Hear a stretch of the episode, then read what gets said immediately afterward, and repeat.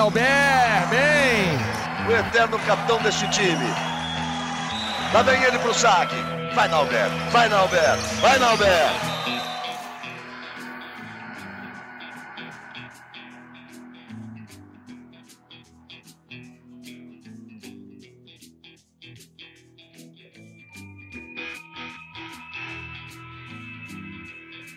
Alô, alô, rapaziada ligada no GE. Globo, episódio 29 do Na Rede com Nalber, um episódio muito alegre, é, alegre e triste ao mesmo tempo. Vamos falar primeiro das alegrias, que foram os resultados do, do Brasil na Liga das Nações, Brasil campeão no masculino, vice-campeão no feminino. Triste porque um dos meus convidados aqui está nos deixando, ele está indo para Portugal, um dos parceiros que eu fiz ao longo desse tempo de televisão. Então, vou apresentar aqui meus dois convidados. Um vocês já, já imaginam que. E vocês conhecem, né? Que é o Bruno Souza, grande Brunão. Como é que você está, meu amigo? Pô, quer dizer que vai mesmo, né? Beleza, Capita. Sempre um prazer estar por aqui. Ainda mais falar de, de vitória, né? Falar das campanhas das seleções brasileiras na Liga das Nações. Você sabe de toda a idolatria que eu tenho por você já conversamos sobre isso. Um dos maiores presentes que eu tenho é a camisa da seleção que você autografou para mim. Eu só vejo ídolos nesse episódio, né? Você e o nosso outro convidado, Marcos Freitas. E bacana estar aqui, poder me despedir. E é isso aí, cara. Caminhos da vida e bola para frente. A gente ainda vai se ver bastante aí ainda. E vamos focar na resenha do voleibol. Vamos focar no que interessa. É isso aí, ó. Você como como o cara que inaugurou essa era dos podcasts de vôlei, depois eu segui, pô, você tem carta branca para fazer o que quiser aqui. A primeira já, já foi, já apresentou o Marquinhos, grande Marco Freitas. Eu olho para os dois aqui, ó, Marquinhos e Bruno. Caraca, cara, é informação para tudo quanto é lado. Os caras sabem o time reserva do, da Zâmbia, juvenil, e sabem pô, quem vai jogar lá no, no challenge do vôlei de praia, sei lá por onde. Impressionante de onde é que esses caras tiram tanta informação. Mas aqui, ó, alegria por um lado e é, aquela nostalgia azar, né? Vamos sentir falta do Bruno aqui, mas, pô, sempre bom te ter aqui comigo. Fala, Naber, bom pra caramba, sempre muito bom estar no programa, sempre bom participar do podcast, sempre bom falar de vôlei com amigos, a galera que entende profundamente a nossa modalidade. Hoje eu estou mesmo com o coração partido. Bruninho, uma das grandes amizades que eu fiz na televisão, que eu já estou levando para o resto da minha vida. É um cara que eu sinto como se fizesse parte da minha família, porque eu conheço ele desde moleque. É, eu estava na TV quando o Bruninho começou a mexer. O Bruninho tem 15 TV, sei lá, eu tenho 16, então a gente conviveu todos esses momentos, né? Desses últimos 15 anos, em especial do voleibol, porque o Bruno é apaixonado sempre foi um diferencial dele muito relevante, porque além do grande profissional que ele é como narrador, como apresentador, tudo que ele faz, ele faz bem. Ele é de fato apaixonado pelo vôlei, uma coisa que sempre me sensibilizou. Eu me lembro eh, eu chegando ali, começando tal, e já tinha aquele garoto produtor de vôlei completamente apaixonado pelo vôlei, já sabendo de tudo, já entendendo tudo. Daqui a pouco o cara se transforma num dos narradores mais importantes do Brasil, né? Porque conhece muito, entende muito, ele meio que inaugurou uma nova era, né? É o narrador profundo conhecedor, né? É muito bacana. Então, um cara do tamanho do Bruno, onde ele estiver, o que quer que ele faça, ele vai fazer bem. Eu tenho certeza que é só um até breve. Daqui a pouquinho a gente está com ele sobre Liga das Nações. Vamos falar muito. Eu achei os dois resultados espetaculares. A gente depois esmiuça o porquê. Show de bola. É, vou, a gente vai se despedir lá no final, um pouco mais para frente, mas assim, Bruno, acho que eu nunca te contei isso, cara. Quando eu comecei a, comentar, eu já tinha comentado alguns jogos esporadicamente na época que eu, que eu era atleta. Mas quando de fato eu fui convidado pelo Raul e Mário Jorge, né, os, os antigos gestores do Sport TV, em 2010, meu primeiro ano de aposentado das quadras, para comentar mundi os mundiais, né, Mundial é, masculino e feminino, Mundial masculino na Itália, Mundial feminino no Japão, eles comentaram, eles falaram comigo, ele falou, oh, tem um campeonato paulista aí, faz umas primeiras transmissões para você já se aclimatando e tal. E aí a primeira transmissão, oficialmente mesmo, como comentarista, eu fiz com quem? Com o Bruno, cara. Eu acho que você nem sabe disso, né, Bruno? A gente já se falou, a gente já se falou sobre isso? Não, a, sua memória, não, não, a, a sua memória é, é, ótima, talvez você até lembre do jogo, mas eu lembro que foi o Campeonato Paulista, eu cheguei lá meio perdido. Eu lembro que pô, eu sempre ligava, sempre falei direto com o Marquinhos, a gente sempre foi muito próximo. Ele me deu um toque aqui, outro ali, mas na hora que senta ali para falar é diferente, né? Comentar é diferente. E aí ele me, me, me recebeu de braços abertos, me ajudou muito ali, porque eu era bem cru, né? Podemos falar que era um comentarista cru, tinha que entender direitinho como é que era a dinâmica da televisão. E aquilo me marcou, cara. Foi muito bacana. Dali em diante, a, a minha carreira como comentarista aconteceu também. Então, pô, vamos, ter, vamos falar desses, desses momentos também, né, Bruno? Esses momentos alegres e Londres 2012, lembra? Depois você vai me contar. Depois você, quero ver de você aquela transmissão que a gente fazia ali naquele prédio e aí de repente abre a porta alguém Quer, quer falar logo agora? Vai, conta agora, vai, conta agora, Bruno. essa, essa, história é boa, essa história é boa. Primeiro, agradecer as palavras do, do Marquinho, né? Marquinhos sabe, é um, é um, segundo pai que eu tenho, é um carinho enorme, um cara que me ensinou muito, muito, segundo muito. pai muito. é brincadeira, hein? Segundo não, mas eu já falei isso, já, falei isso. Legal, sabe. é irmão mais velho, né? Segundo pai, né? Pô. Não, mas é pelo carinho, não é pela idade, é pelo carinho, pelo carinho. Ele sabe disso, ele sabe disso. Mas essa história é boa, Nalbera. A gente lá no estúdio, né? Eu era o único narrador em Londres é, sem a credencial, né? Então eu, eu fui escalado para fazer as transmissões é, off-tube, né? Ou seja, no estúdio. E aí a gente estava fazendo um jogo da Itália. Eu não vou lembrar agora contra quem a Itália estava jogando, seleção masculina da Itália. E lá pelas tantas me abre a porta Galvão Bueno. Foi demais. E ele estava chocado, porque era uma estrutura que, para ele, né, era uma estrutura primária. A gente estava amarradão, né, fazendo a Olimpíada do local, né? Poxa, eu mais ainda, né? Estava em dupla função, apresentava boletim, narrava vôlei, narrava ginástica. Aí o Galvão abre a porta, xinga não sei quantos palavrões. E ele não tinha percebido que a gente estava ao vivo, né, Nalbera? Eu me lembro que você só virou a cadeira, olhou para trás, abriu os braços assim. Aí o Galvão se tocou que a gente estava ao vivo. Meu Deus do céu! E a gente seguiu o baile ali, ele fechou a porta, pediu desculpas, mas a gente foi surpreendido pelo Galvão Bueno, capitão. Pois é. Ô, ô Marquinhos, aquela, aquela cobertura, realmente uma cobertura recheada de emoção, né? Dizer, toda a logística, tudo que envolvia, mas. É muitas, muitas das melhores histórias nossas na televisão foram de Londres de 2012. Eu ainda vou fazer um episódio só para contar essas histórias de bastidores, né?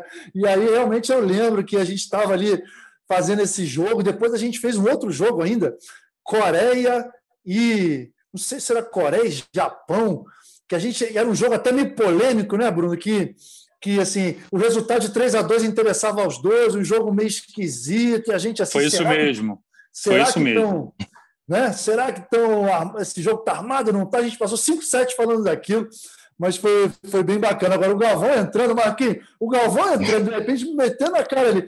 É a mesma coisa que pô, nós do esporte, sei lá, de repente entra um Pelé, né? Entra um Pelé e aí, sai gritando e tal. O Bruno olhou assim e falou: Caraca, opa, tudo bem e tal. E aí continuou concentrado para fazer o jogo. Foi muito, foi muito engraçado aquilo. Não, demais. Essa história é boa demais. Já conhecia, muito boa. Muito boa. Ainda mais uma Olimpíada, né? Tudo que o Galvão representa para todos nós da TV deve ter sido um impacto e tanto, né? Tipo assim, deixa ele falar um palavrão ou pede para não falar, né? É, Bom porque é importante, ó, importante for... explicar, Marquinhos, que era um prédio residencial que foi adaptado é. pelo Sport TV para virar um estúdio, né? Então a estrutura não era lá essas coisas, né? E para o padrão Galvão, né? Mas ele foi muito espontâneo e ele é. realmente não percebeu que a gente estava ao vivo. É isso aí. Mas assim, vale, vale o registro, né? Que assim, o Galvão tem esse jeito mesmo, às vezes, né, dá aquela. Fala que ali no é um cara extremamente carinhoso, extremamente generoso, e pô, aquela, aquela cobertura foi muito marcante, muito marcante para todos nós, porque realmente foram situações difíceis, né? mas a gente conseguiu fazer daquele limão uma limonada. Foi muito legal mesmo, foi bem bacana. Galera, vamos falar de Liga das Nações, hein? É, encerrada a Liga das Nações. Vamos começar primeiro a falar da, da VNL feminina.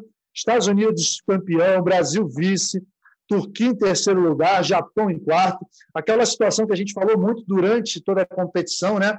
de que as principais equipes não estavam presentes também, algumas das principais equipes. Itália jogou com a equipe B, Sérvia também, a China só jogou as, as quarta e quinta semanas com a equipe principal. Vocês querem fazer um apanhado geral, assim, antes da gente falar da final especificamente? É, quem começa aí? aqui hoje o Bruno pode tudo. Come... Bruno, começa você. Hoje você é prioridade aqui. Ah, Alberto, eu acho que a seleção feminina brasileira ela sai muito fortalecida dessa Liga das Nações, mais uma vez chegando à final. Mais uma vez, é verdade, perdendo para as americanas, mas o time americano é um time que tem ponteiras espetaculares. Pode não ter aquela oposta sensacional, aquela viradora de bolas empinadas, mas tem uma boa aposta que é a Drills. E o recado foi dado pela seleção chinesa, né? Que você muito bem falou, as três primeiras semanas com o time B para C. Infelizmente, contra o Brasil, a Zhang fez uma belíssima partida, 36 pontos. Agora, o recado foi dado com aquele 3 a 0 sobre as americanas, né? incluindo um 25 a 10. A China, a gente sabe, vem forte, assim como vem forte a Sérvia, vem forte a Itália, com essas jogadoras espetaculares, viradoras de bolas altas, que são importantes atualmente. Né? A China tem a Azul, a Itália tem a Egonu, a Sérvia tem a Boscovic e por aí vai. Mas eu acho que o Brasil está muito na briga, muito, muito na briga, sai fortalecido pelo resultado. Gostei muito da convocação olímpica do Zé Roberto, achei uma convocação coerente. Gostei muito do, dos nomes. Carol Gataz vai fazer 40 anos durante a Olimpíada. O que ela jogou nessa VNL foi de encher os olhos, foi a mesma Carol do Minas, talvez até superior. Entrosamento com a Macris não se discute. Então, gostei muito da seleção brasileira e eu acho que o time vai chegar muito forte para Tóquio, sim. O Marquinhos, se não fosse você, eu falaria assim: ó, pô, não sobrou nada para falar, mas eu sei que você tem muito mais coisa para falar, né? Manda ver aí uma, uma, geral da Liga das Nações Feminina. Caramba, foi, foi. O Bruno definiu muito bem assim tudo que aconteceu lá. Né?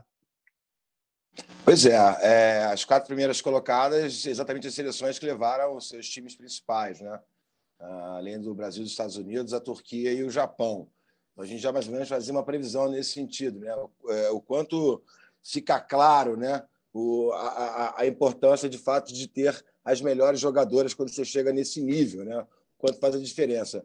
Achei que a China teve um erro de cálculo ali, elas imaginavam que com o time B e chegando com o time A na reta final ali, elas classificariam, porque ela não expôs ali desnecessariamente o time na reta final se não houvesse esse pensamento anterior. Agora, deixaram, deixaram pontos contra o, Canadá, contra o Canadá, contra a Bélgica, e aí aconteceu esse erro de cálculo. Eu acrescentaria essa excelente explanação do Bruninho, o fato do Brasil estar trazendo de novo a Natália para a quadra. Eu acho que vai fazer muita diferença, isso pode acrescentar muito. A gente pode não ter uma Boscovic, uma Egonu e uma Azul, mas se você tem Tandara de um lado e Natália do outro para derrubar a bola, aumentou muito as nossas possibilidades, entendeu?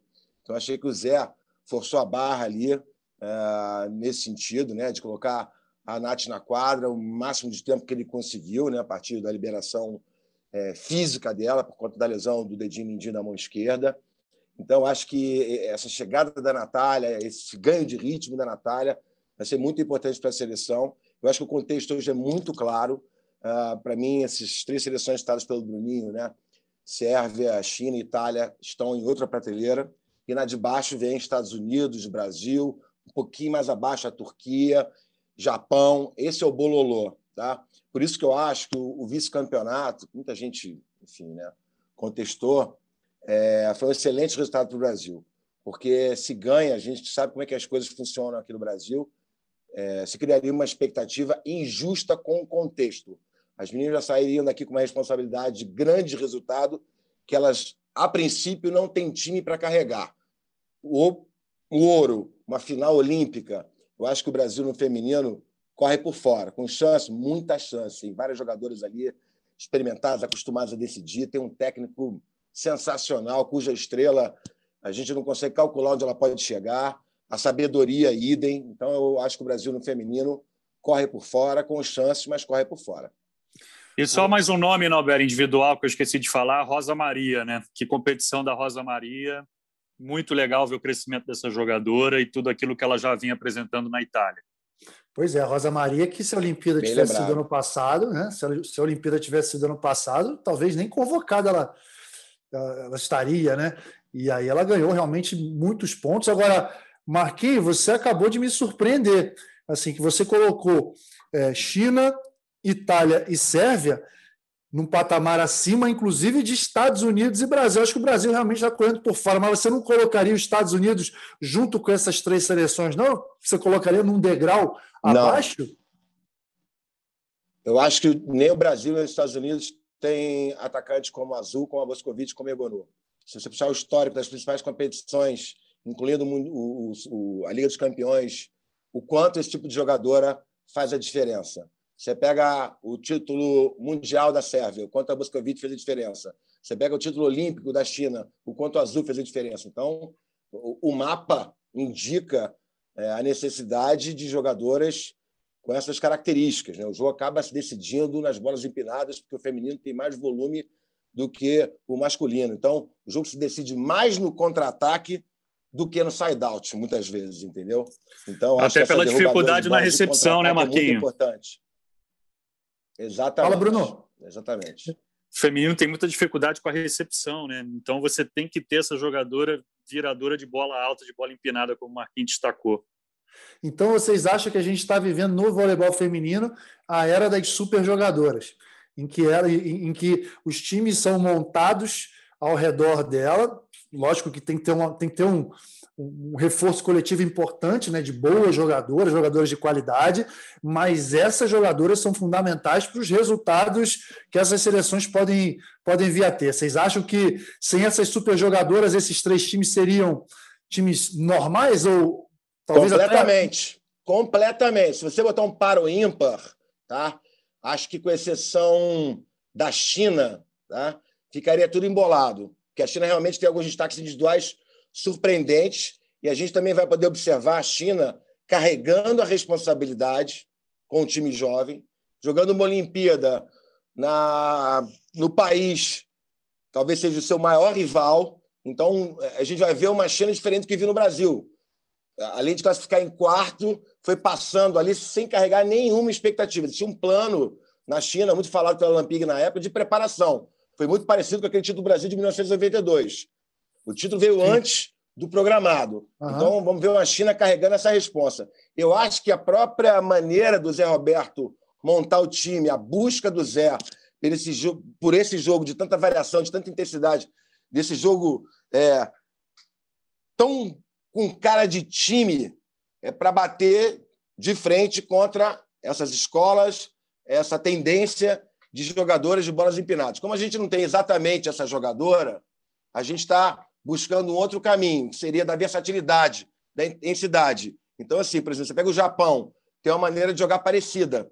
Tá? Os Estados Unidos, muito parecida e com mais qualidade, que é como o Brasil. É o volume de jogo, é a velocidade, mas com jogadoras com mais potencial de derrubar a bola, que é a Tandara, que é a Nath, que é a Barsh, que é a Jordan. Não são tão impressionantes como Boscovite, como Egonu e como Azul, mas são derrubadoras de bola. E se você tem duas, três para derrubar a bola, tendo essas, é significativo. Eu acho essas seleções citadas e favoritas são seleções que ficam refém dessa situação, dessas jogadoras, e dependendo do comportamento delas na competição, que também é um risco, né? ainda mais numa Olimpíada. Oh, que legal essas bolas levantadas por vocês. Não estava nem no meu script aqui, mas acho que esse é um assunto muito re relevante para a gente falar de voleibol feminino e da seleção brasileira feminina. Por quê? É, a gente tem na, na, figura da Tandara, né? Aquela imagem, muita gente é, quando fala de voleibol feminino, fala: ah, tem a Egonu na Itália, tem a Azul na China, tem a Boscovite na Sérvia e tem a Tandara do Brasil. O que a gente está acostumado a ver a Tandara na Superliga pontuar muito, fazer 30, 40 pontos toda hora. Só que a situação lá fora, contra essas seleções, é diferente. Então não dá para a gente colocar a Tandara nesse mesmo grupo de super jogadoras que né, que, que decidem e que são protagonistas em, em, em uma Olimpíada. O, o, Bruno, é por aí mesmo. O, o, jogo, o jogo brasileiro tem que ser absolutamente coletivo. Né? O Zé tem batido sempre nessa tecla do volume de jogo, da velocidade, para não sobrecarregar, sobrecarregar a Tandara diante de uma ilusão que a Superliga traz. O raciocínio é esse. É perfeito, o raciocínio é esse aí mesmo. É... Que Papai do Céu proteja a Macris porque ela vai ser responsável por essa velocidade e essa versatilidade do ataque brasileiro e a gente tendo Camila Bright e Gabi para segurar o passe, é por aí que o Brasil vai arrumar em Tóquio e no volume de jogo, relação bloqueio e defesa e sacar muito bem. É o mantra: sacar bem, sacar bem, sacar bem. Tá perfeito. É isso aí. Agora vamos lá, só para a gente definir direitinho. Eu, só acrescentar uma, uma coisinha, Manda, só rapidinho acrescentar Sim, sobre essa história da Tandara, tá? Só para a gente poder relativizar a explicação. Diga. Ela é uma jogadora, para mim, de características diferentes. Ela, por conta do contexto da nossa Superliga, né? é, ela acaba caindo nessa situação, é empinar para Tandara e essa responsabilidade que ela carrega. Não é tão claro assim, senão ela ganharia todos os campeonatos por onde ela passa jogando na Superliga. Então, ela acaba carregando por força do contexto. Tanto é que o Zé Roberto está adaptando a Tandara a essa proposta de jogo. Ela nitidamente está jogando com uma bola mais rápida com a Macris, para entrar nessa situação é, promovida pelo Zé. E você sempre enfatiza nas suas transmissões que observa, Roberto, eu concordo completamente.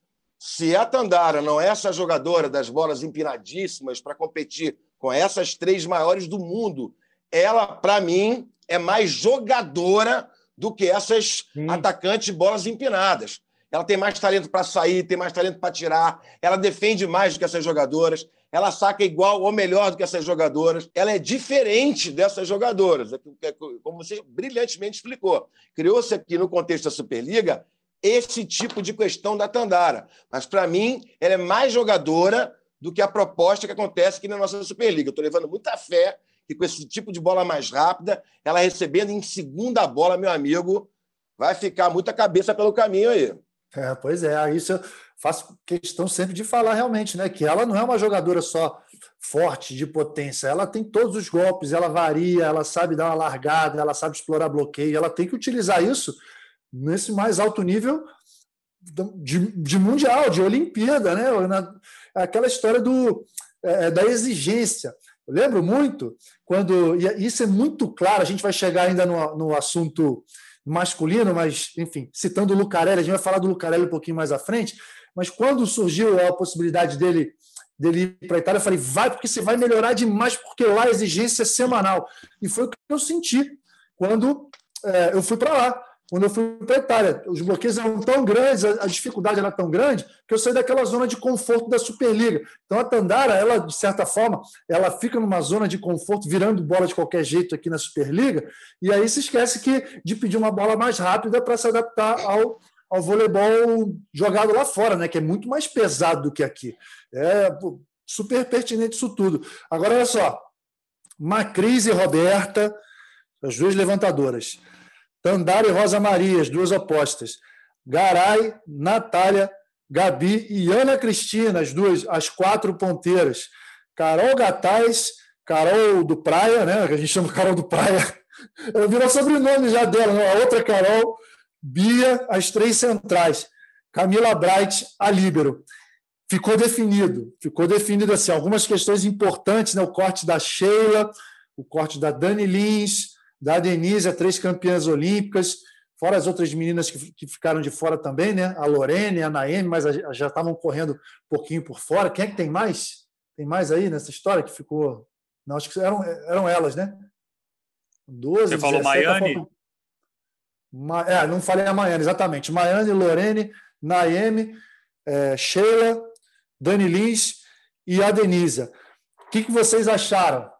Dessa definição, alguma surpresa para vocês ou estava dentro do esperado? Eu já falei, achei super coerente a convocação do Zé. A Ana Cristina estar na lista, para mim, é algo super positivo, até porque o ciclo de Paris é um ciclo mais curto.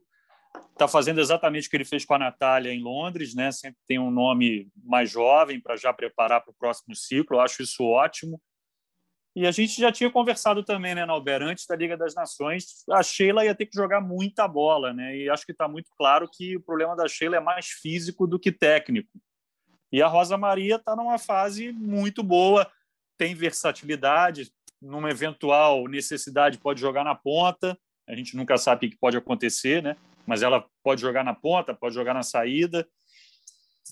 Carol do Praia normal. Havia uma, uma dúvida ali em relação à terceira, né? Poderia ser a Bia, poderia ser a Denise. A escolha, a escolha do Zé foi pela Bia. A Bia fez o ciclo todo com ele, então não dá para criticar o Zé nesse sentido.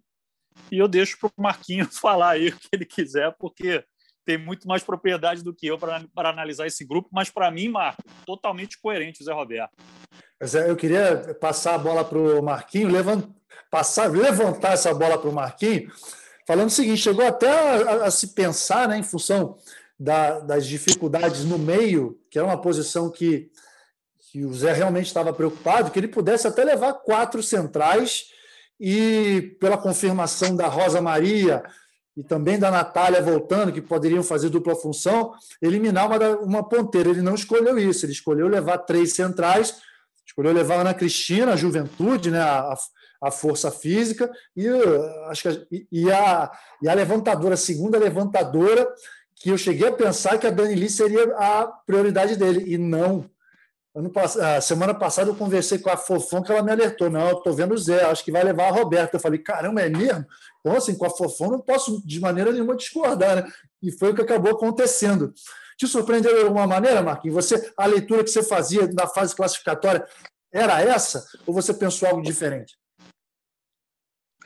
Se você pegar uh, o último podcast que eu fiz junto, eu você e a Paula Pequeno, eu disse a você que, para mim, a grande dúvida na cabeça do Zé era na Cristina ou a Sheila. É, e, e, e, e, acho também que a questão da Roberta e da Dani foi decidida na reta final. Tanto a Rosa como a Roberta, se as Olimpíadas acontecessem em 2020, eu acho que dificilmente elas estariam no grupo. Elas conquistaram na quadra, na reta final ali, essas vagas.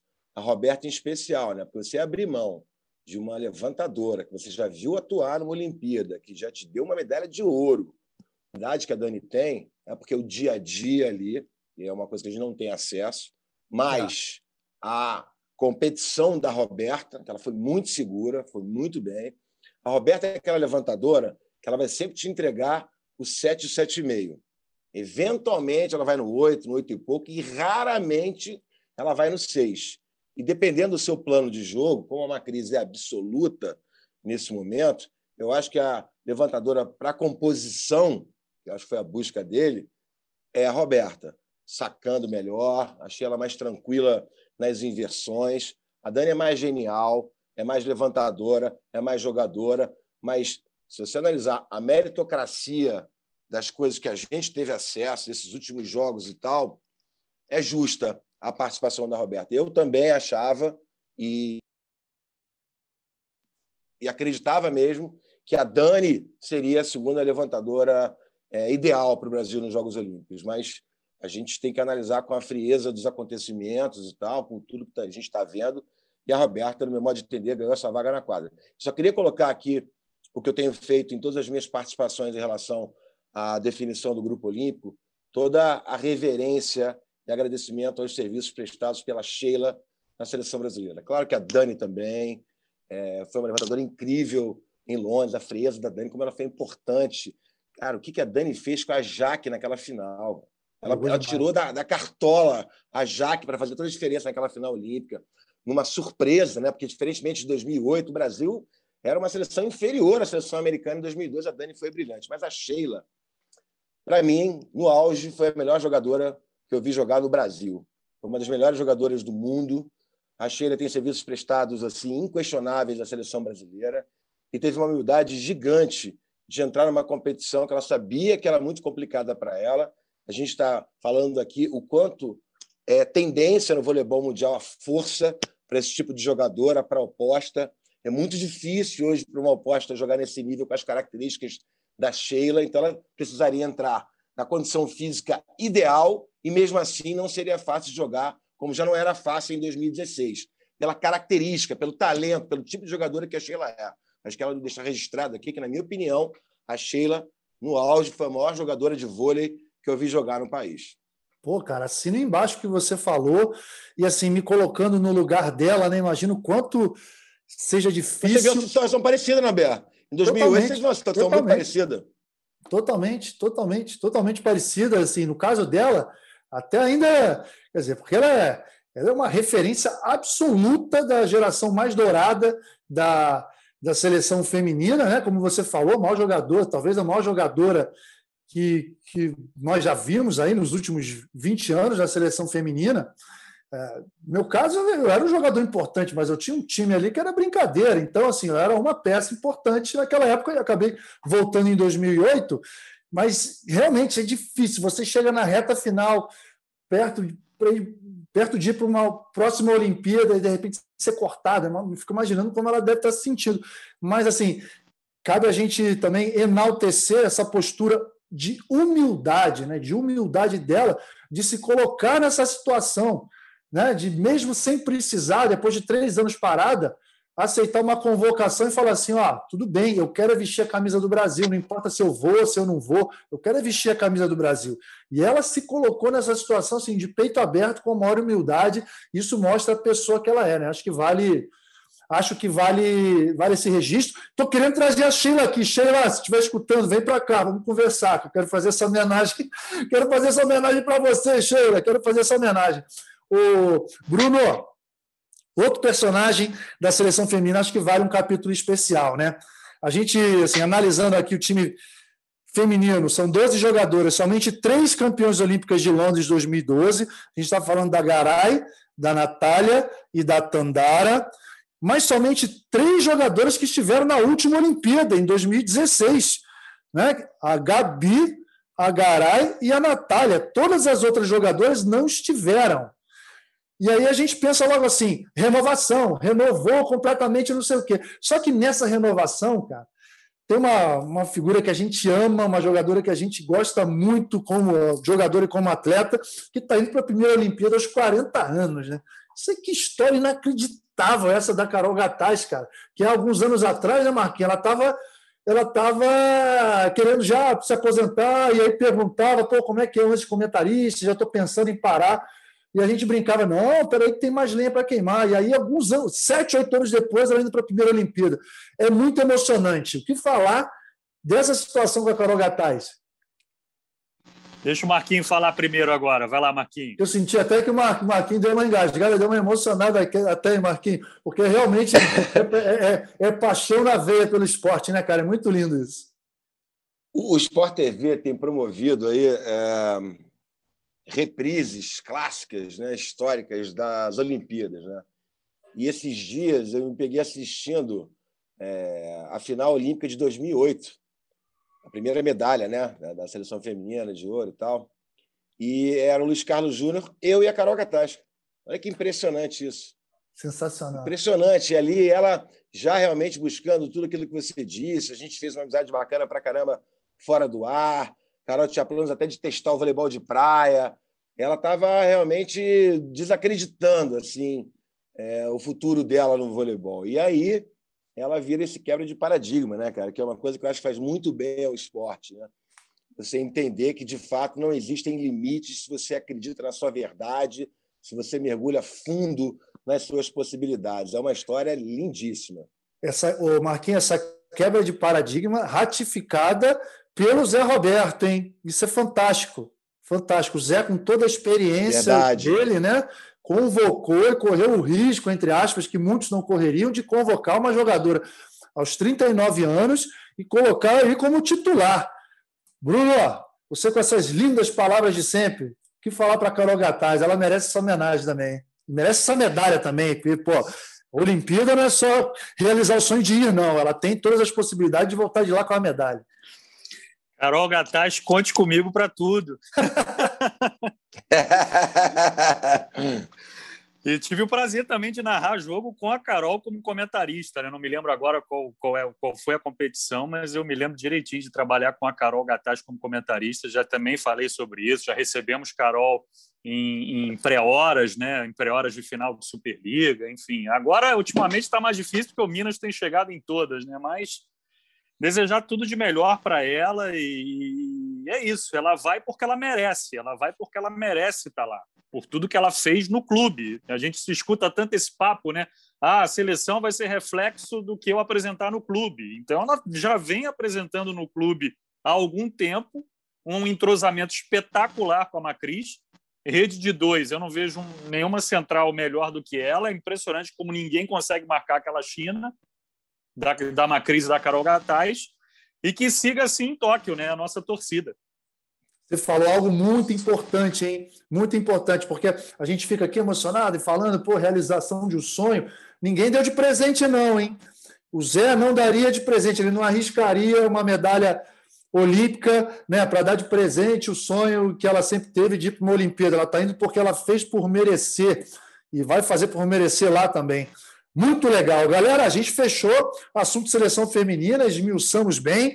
Vamos para a seleção masculina que, olha, vou te falar uma coisa, hein?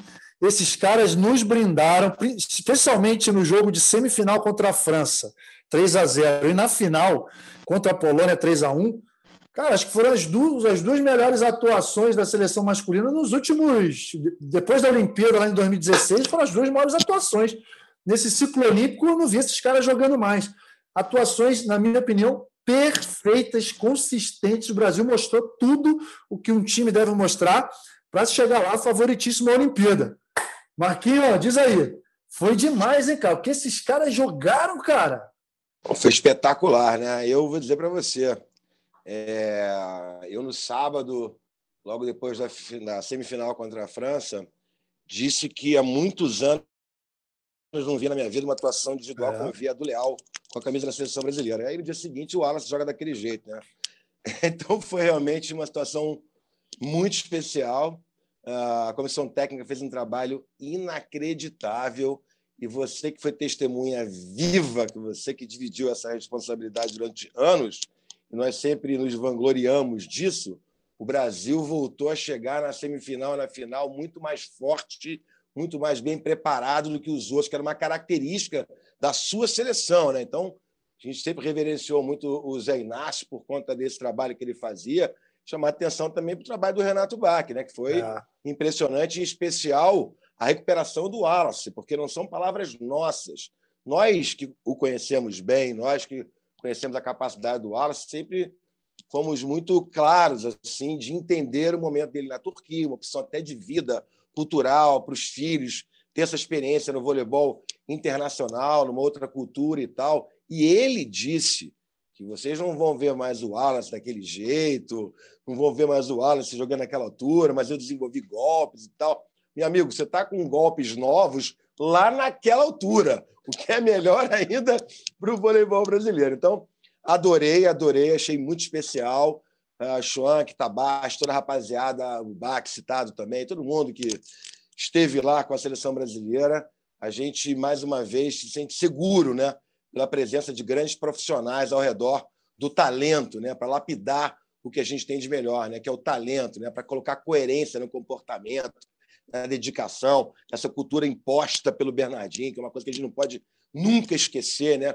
a importância do Bernardinho ao criar essa maneira de se comportar, esse nível de exigência, esse nível de incômodo com um comportamento inadequado, enfim, é, é, é foi bom demais, foi bom demais uma seleção brasileira que, assim como a feminina, foi para se preparar, deixaram claros em cada entrevista e acabaram voltando com ouro. E vale lembrar né, que a seleção brasileira, que essa que é uma continuação da Liga Mundial, a Liga das Nações, primeiro que o Brasil, já que tem uma competição nova, para manter o costume, Brasil venceu todas as competições que existem. Né? Se você colocar os dois naps, o Brasil ganhou tudo que existe, agora ganhando também a VNL. E o Brasil não ganhava uma Liga Mundial desde 2010, com algumas dessas competições no Brasil. Nossa, Schwank, a estrela está afiada também. Cara, o Bruno Marquinhos, muito feliz, como sempre, eu anotei algumas palavras aqui que ele falou. Cultura, cara, cultura. Cultura é algo assim que está enraizado ali, né? Impressionante. E sabe que, quando ele falou da nossa geração lá do início dos anos 2000, antes de começar o episódio, a gente estava conversando sobre isso. Que assim, é, chegava nos momentos decisivos, com aquelas peças, com aquela comissão técnica, com tudo que a gente foi construindo, a gente tinha uma confiança tão grande, cara, e a gente via assim os adversários sempre jogando de igual para igual, nos agredindo, principalmente na primeira hora de jogo, nos primeiros dois sets, dois sets e meio. Mas aí chegava uma hora do jogo que a gente, lá dentro de quadra, falava assim: agora é a nossa hora, os caras estão minados, agora estão cansados.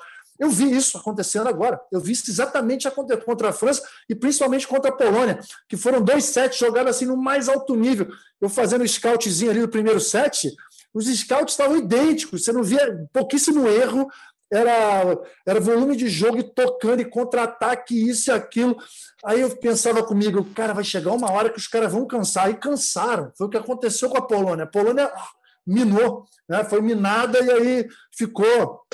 Isso é um detalhe técnico eu acho que foi determinante. O Brasil, para mim, o Brasil ganha o jogo. O Brasil ganha o jogo exatamente naquela sequência de contra-ataques do Wallace, explorando aquelas bolas ali pela saída que o Brasil estava criando possibilidades e não estava confirmando. O Brasil estava perdendo muito, muito contra-ataque, contra muito, muito, um atrás do outro. Estava dando muito. agonia. É. Quando o Wallace vira aquelas bolas ali, eu até me arrepiei de lembrar. Quando ele vira aquelas bolas ali naquela sequência, a confiança no contra-ataque aparece. Começou a pintar um jogo mais cru, mais simples, porque eventualmente estava até assustando aquela forçação de barra, de levantamento de primeiro.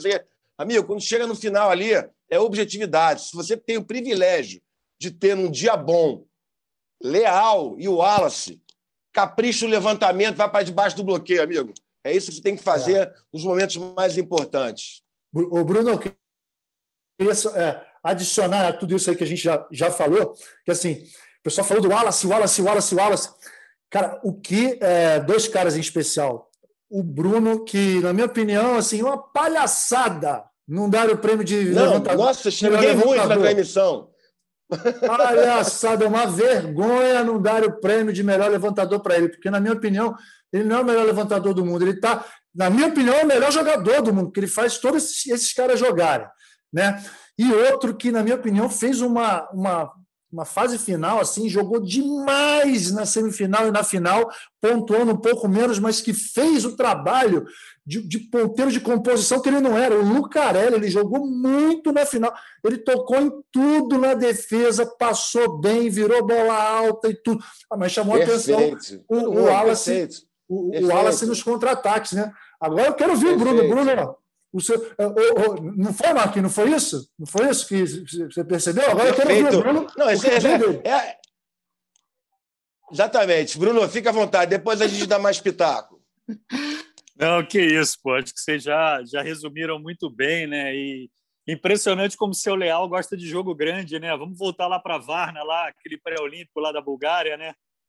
Como esse cara cresce né, quando a coisa aperta, né? Espetacular. E ainda tem o Douglas Souza também, né? Que está jogando um bolão. A gente tem, sim, lá em 2018 a gente tinha problema com os ponteiros, agora a gente não tem problema nenhum, né? Graças a Deus a gente tem ponteiro de sobra. Ainda tem o Borges, que foi o melhor jogador da Superliga, o cara que faz composição como poucos, enfim.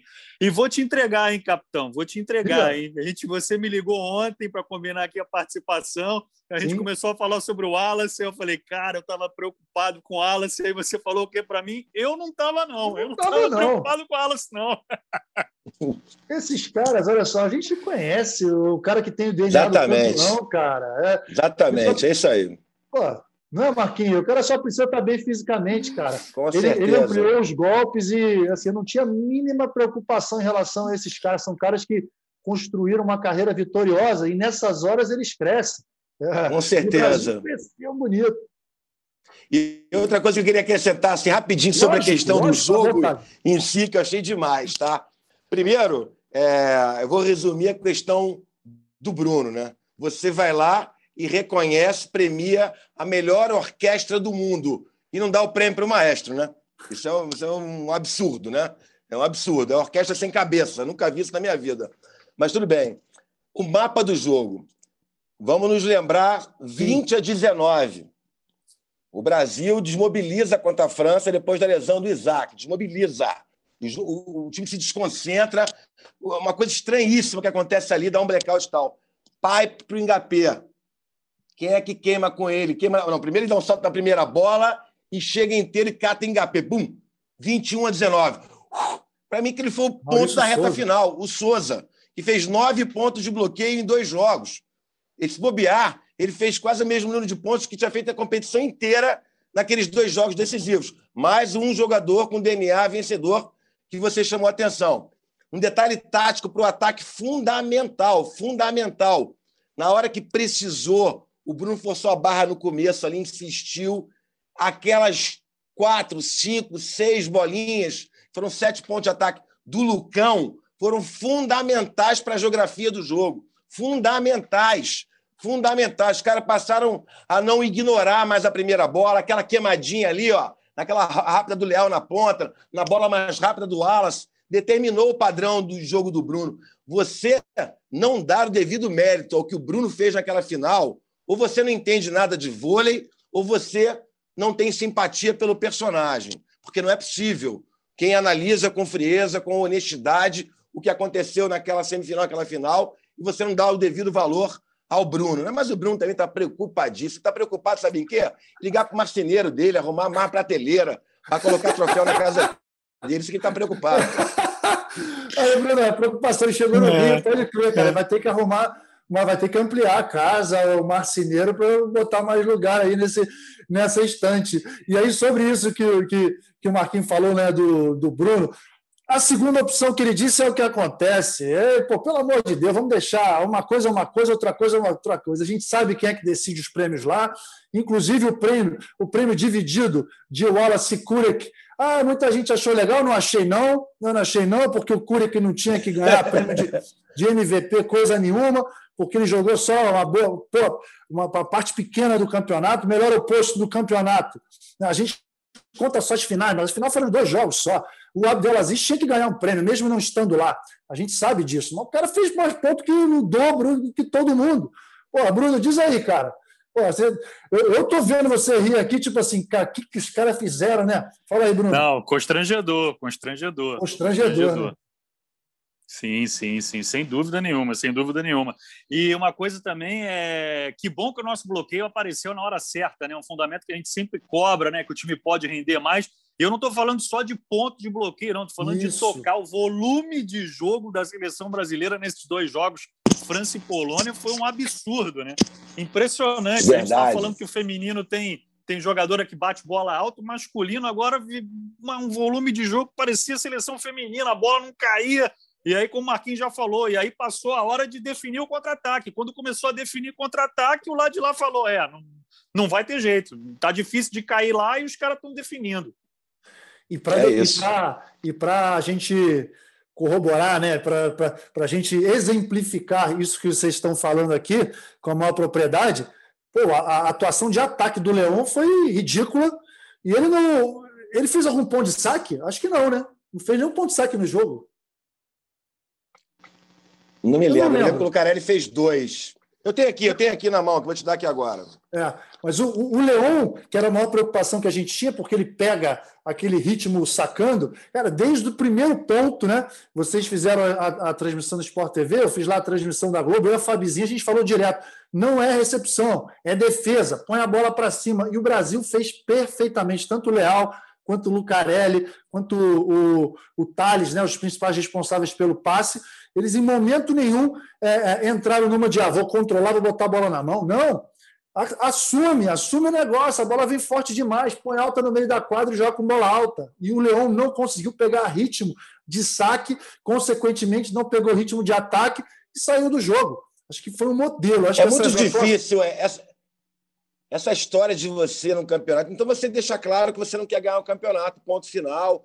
Só que na Polônia, amigo, no Brasil, não dá para fazer isso. Dá para fazer nos Estados Unidos, que o Kurt Kira, que é o maior jogador da história, anda em Times Square, Nova York, e ninguém sabe quem é ele. Aqui no Brasil não dá para fazer, na Polônia não dá, porque a pressão é muito maior. Então você tem um jogador como o Leão, você vai brincando com o cara naquela bolha, que às vezes ele está de saco cheio, que ficar naquela bolha jogando deve ser chato pra caramba. Sem jogar, aí você coloca o cara naquela gelada na final, mesmo o Leão, você é de ritmo de jogo, cara. O cara precisa nitidamente que tá fora de ritmo de jogo. O cara joga como levantador a vida inteira, tem que se acostumar com o Drisga, que, na minha opinião, dos grandes times do mundo, é aquele que a Polônia que tem o pior levantador, na minha, minha modestíssima opinião. Entendeu? Então você precisa se ajustar com o cara. E chegou na reta final, você tem o mérito do Brasil, mas tinha também o Leão abaixo do que ele pode apresentar pela falta de ritmo de jogo, entendeu? Então, enfim. E o interessante foi que a gente falou muito do Leão e do Leal, e o duelo acabou sendo o Curec contra o Wallace, né? O Curec perdeu a pilha e o Wallace, meu amigo, aí quando não tinha pilha, tinha talento, né? É muita diferença. Isso basta aí. ver como, o Bruno, basta ver como ele encerrou o jogo, né? Aquela Aquela bola curtinha, exatamente, exatamente. Pra e aí dentro do que para fazer mal para os adversários. e aí dentro do que o Marco falou, Alberto, só para concluir, eu acho que reside também a grande diferença, né? Eu acho que nós vamos para essa Olimpíada favoritos, sim. Não é o mesmo favoritismo da tua geração, não é o mesmo favoritismo de Atenas, mas vamos como favoritos, sim. E uma coisa que pode ser fundamental: o ambiente. Tem o fator Renan aí. Muito bem citado. Manda ver. Fala. E a gente vê as seleções, as seleções europeias sempre cometendo erro de preparação. A gente vê uma França aí que já dá indícios de um desgaste com o Tilly. Não é à toa que ele já vai deixar o comando pós-toque. A gente vê o Engapetz, que é fenomenal, mas que visivelmente está acima do peso. A gente vê isso aí que o Marco falou, um Vital Heinen, que é um cara excêntrico demais, que mexe muito, que não dá um padrão. É aquilo que a gente conversava, né, Nobel? Às vezes você esconde tanto o jogo que na hora que você vai não achar, acha. você não acha. Então, acho que o ambiente da seleção, e agora vem aquele período que você conhece muito bem. Descanso, vai todo mundo passar quarema, treinar, treinar, treinar, treinar, treinar, treinar. Ou a, a motivação do Renan deve estar lá nas alturas, entendeu? Então, acho que cria-se um ambiente propício para essa conquista. Vamos pegar aquele grupo forte já de início, o bicho pegando desde a fase de grupos. Nosso cruzamento de quartas tende a ser um cruzamento favorável. E aí quero crer que a gente só vai crescer nesse torneio olímpico, capitão.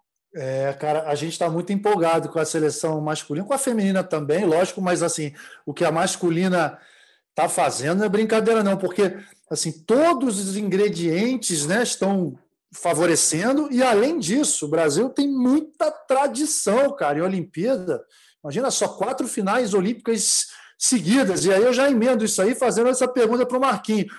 Marquinhos, Brasil é favorito sozinho ou você acha que Brasil e Polônia estão no mesmo patamar de favoritismo? E assim, abaixo disso, o pessoal ficou um pouquinho para trás. É, a gente está falando aí, Itália, a gente não sabe, né? Estão escondendo o jogo lá, de repente nem vão achar na Olimpíada, mas vamos ver. Estados Unidos, que também não, não vejo essa evolução toda. A Rússia, não gostei de ver o time. A França, com esses problemas que o Bruno falou. Quem mais teria aí? Acho que são esses, né? São esses os grandes favoritos as medalhas. Estados Unidos com problemas físicos também, né, Nalbero? Também. O Sander voltando agora, não tem o Russell, o Anderson também ainda procurando a melhor forma. Enfim. É, vocês acham assim, Brasil e Polônia descolaram do resto da turma? Eu acho completamente. E acho que não tem favoritismo para o Brasil nesse sentido, não. Tá? Não tem, não. Ah, aquele jogo também ali, se o Brasil não confirmasse aqueles contra-ataques, poderia ser 3 a 0 do Polônia, porque se o jogo fosse mais curto, a pressão polonesa talvez fizesse a diferença. Porque uma coisa é você é, colocar o seu preparo físico em xeque quando você começa a perceber o adversário crescer, porque aí o emocional começa a entrar na história e tal. Agora, quando você amassa o adversário, agride como a Polônia agrediu no primeiro set, parecia agredir no início do segundo. Se o Brasil não reage, se o Brasil não encontra aquele aproveitamento melhor no contra-ataque, talvez a Polônia ganhasse até com uma certa tranquilidade. Porque se o saque polonês começasse a entrar, ali é uma sequência do Leão, já desconfigura emocionalmente o jogo completamente. E a gente vê a qualidade. O nível dos ponteiros da Polônia, está exaltando os nossos, é a mesma coisa. O Kurek no dia. Gente, quando é que você viu, Nobel, na sua vida, numa final de competição importante, o cara que tem um aproveitamento de 100% com oito bolas? Não era literal. O cara recebeu oito bolas, botou oito bolas no chão. Uma coisa impressionante. Então, o Kurek tem uma condição física e já é um jogador experiente também, entendeu? Então, eu vejo Polônia e Brasil analisando tecnicamente. Estou até esquecendo essa questão da tradição, está nesse sentido. Bola. Mas eu acho que aí pesa muito, porque a Polônia carrega ainda mais pressão pelos maus resultados nos Jogos Olímpicos anteriores. Já chegou em Olimpíada campeão mundial e não avançou. Então, eu, nesse sentido, aí o Brasil leva vantagem pela tradição e pelo maior costume das principais estrelas com o pódio olímpico, né? com essa coisa da pressão que a Olimpíada acarreta né? a todo mundo. Eu colocaria Estados Unidos por tradição, mas acho que não é que seja um time envelhecido na idade, mas é um time envelhecido na proposta. É a minha análise Limitado, dos Estados Unidos né? hoje. Limitado. É, é, a proposta já está um time muito marcado, são jogadores espetaculares, mas muito conhecidos. Tem essa questão do Aaron Russell, que seria muito importante para o time, que para mim hoje é mais jogador do que o Taylor Sander. Ele não vai jogar. O, o, o voltando também. A Itália tem uma camisa. A Itália tem uma coisa no vôlei muito parecida com o futebol, né, cara? Quando a gente menos acredita na seleção italiana, os caras vão lá e chegam, né? Porque tem ali uma autoestima diferente, né? O, a seleção italiana de vôlei tem uma autoestima que chega a dar raiva. Os até caras final, às vezes né? são mais ou menos, mas se acham muito bons, né? É, até a final. Até Porque para eles um bronze é ouro, né, Roberto? Não, e na hora Não, que um bronze para a Itália hoje é ouro. Ah, certamente. Eles veem a camisa amarela do outro lado é ouro. É. é. Tô analisando essa segunda prateleira, entendeu? Assim, então, acho Sim. que a Itália tem camisa, tem tradição, eles estão acostumados a chegar. Tem jogadores como Zaitsev, como Juan Torena, que se eles estiverem bem fisicamente, a bagagem deles ali faz a diferença num jogo eliminatório, enfim. Eu acho um time muito perigoso. A Rússia é aquela proposta de jogo que, dependendo do dia, pode acontecer, que a gente nunca pode negar, principalmente no masculino, tá? No feminino, e de fato hoje desconsidero, até posso até queimar minha língua, porque, enfim, estamos todos sujeitos a isso, né? Mas a Rússia, acho que a proposta de jogo é aquela. Num dia bom, meu amigo, é muito perigoso. De que encaixa o saque da Rússia, aí faz aquela relação de saque-bloqueio, é dificílimo ganhar deles. E a França, cara, ninguém sabe o que acontece com a França. A gente nunca é. sabe o que vai acontecer com a França na competição. Qualquer coisa que a gente diga aqui vai ser é, puro exercício de adivinhação, porque é imprevisível demais. Perfeito. Galera, cara, como é bom falar de vôlei com vocês, porque é, é amor, né? Chega até a, pô, a parada, a paixão por, por esse esporte é tão grande, né, cara? É visceral, então passa muito rápido. A gente já está, só para avisar vocês, a gente está uma hora falando já aqui. E a gente precisa encerrar, mas esse encerramento aqui é um encerramento pô, é diferente. Está aqui o Marquinho, eu estou aqui, está o Bruno. É, a gente, entre aspas, está se despedindo dele, né, dos canais Globo. Não teremos mais o privilégio de estar com ele no dia a dia das transmissões, mas, cara, é, é eu, você é um amigo, você é um parceiro, você é um cara que o, que o vôlei também, da mesma maneira que os meus colegas de seleção, eu considero amigos para a vida inteira, você é um desses. E eu espero que mesmo lá de Portugal a gente possa manter contato. Espero que você possa participar aqui do podcast. Quando você quiser, você vai e me liga. Olha só, quero participar. Você está ah, escancarado, porque você é dono disso aqui também. E, Bruno, parabéns, cara, pela pessoa que você é, parabéns pelo nível de excelência que você chegou. Né? Todo mundo comenta, todo mundo, caramba, é aquele narrador que sabe tudo, que entende tudo. Mas isso tudo é porque ele ama o esporte. Isso é muito bonito de ver. Então, estou aqui e queria fazer esse episódio com você para, entre aspas, me despedir oficialmente dos canais Globo, mas estamos juntos para sempre, beleza? Desejo a melhor sorte do mundo na continuidade da sua carreira Seja muito feliz e vai encontrar sua família que você está é, cheio de saudade, tá certo? Não sei se o Marquinhos quer complementar para deixar o Bruno por último. Aí, Marquinhos. Bruno, eu te amo, tá, cara? Você realmente é um moleque muito especial, muito, muito, muito, muito. E nós estamos juntos, cara. Eu tenho certeza, certeza que já já a nossa paixão pelo que a gente faz vai nos unir novamente de uma forma ou de outra, a gente vai estar sempre próximo. Você sabe muito bem disso, quanto eu te admiro e te respeito.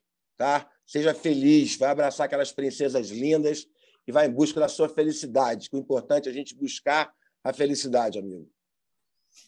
É isso, poxa, obrigado Marquinho, obrigado Nalberto pelo convite, tanta gente para agradecer que eu não vou citar nomes aqui para não ser injusto, mas fico Fica a gratidão por todos esses anos e, e, chamar vocês, ter o privilégio de poder chamar vocês de amigos é, é algo assim sensacional, é isso que fica desses anos e fui muito, muito, muito feliz, realizei meu sonho, foi a única empresa onde eu trabalhei na minha vida inteira e consegui fazer o que eu queria e é isso, movido à paixão, aquela quadra laranja ali com aquela rede no meio sempre foi sagrada para mim, né? Então eu acho que eu nunca narrei com a voz, eu sempre narrei com a alma. Acho que essa foi a diferença.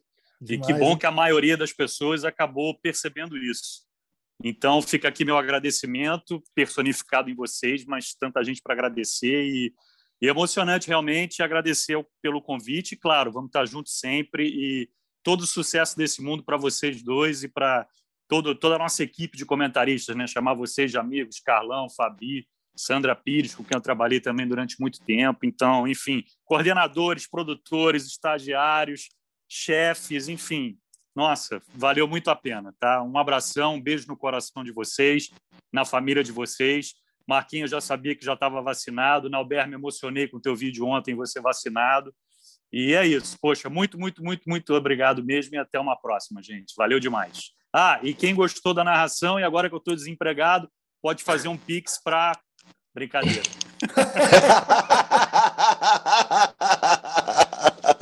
Eu tinha que encerrar assim, né? Pô, Marquinhos, vamos fazer um, uma palma virtual aqui. Não sei se vai pegar. Amigo, obrigado por tudo, tá? Então, depois dessa, concluído o episódio, episódio 29, especial com Bruno Souza, Marco Freitas, meus irmãos do vôlei.